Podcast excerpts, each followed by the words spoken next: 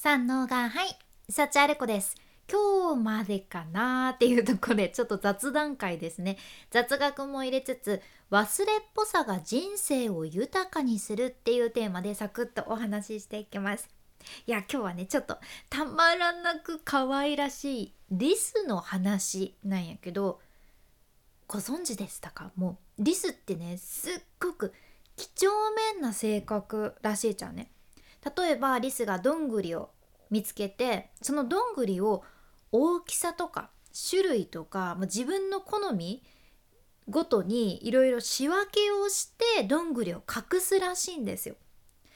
まあもうこれ想像しただけで癒されますよね。このどんぐりは中くらいだからじゃあこの葉っぱの下に隠そうかなとかあこのどんぐりはすっごく大きくてお気に入りだからん自分の好きなこの木の下に隠そうかなとかいろいろリスも考えてせっせせっせ頑張ってるのって可愛すぎますよね。でもそうやってリスたちも冬に備えてどんぐりを隠してね取っておくわけなんやけどなんとなんとなんとそのリスたちねどんぐりを隠した場所を忘れてしまうことがあるらしいっちゃあれ？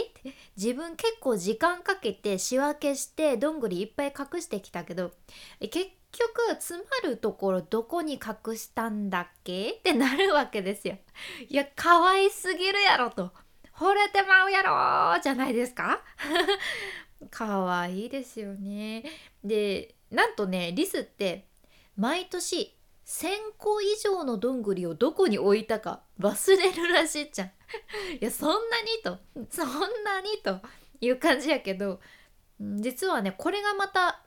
別の幸せを作っていてリスがどこに置いたか忘れちゃったそういうどんぐりたちっていうのはそのまま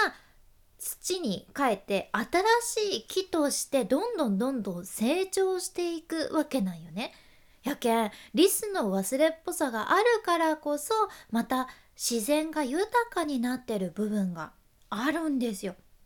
で、まあ、ちょっとねこの話と関連して気づきがあった出来事がね実際に私の人生でも最近あったんやけどうーん最近とあるフリーランスの方にお会いしてお話しする機会があってね。その方とお話ししてる中でうん、その方からお話聞いてたらね今まで自分の本業以外にも、まあ、いろんなことにチャレンジされていてまあなんかこれにチャレンジしたけど、まあ、自分には向いてないなーって思って結局今はやってないんですよねとかこれもやってみたんだけどいや失敗しちゃったんですよとかいろんなことをお茶目に経験されてる、まあ、女性の方なんやけどでもね不思議と過去に自分がやってきたことが今その方がやってる仕事にめちゃくちゃ生きていて新しいことにチャレンジができてるのはこういったいろんなことちっちゃなことだけど自分がやってきたことが全てつながってできてるんだっていうことなんですよ。いや素晴らしいなって思いながらお聞きしてたんやけどこういうのって多分ね本当はみんなあるはずなんよね。うんでも多分リスと同じで人間って忘れっぽいというかねそういうところあるけ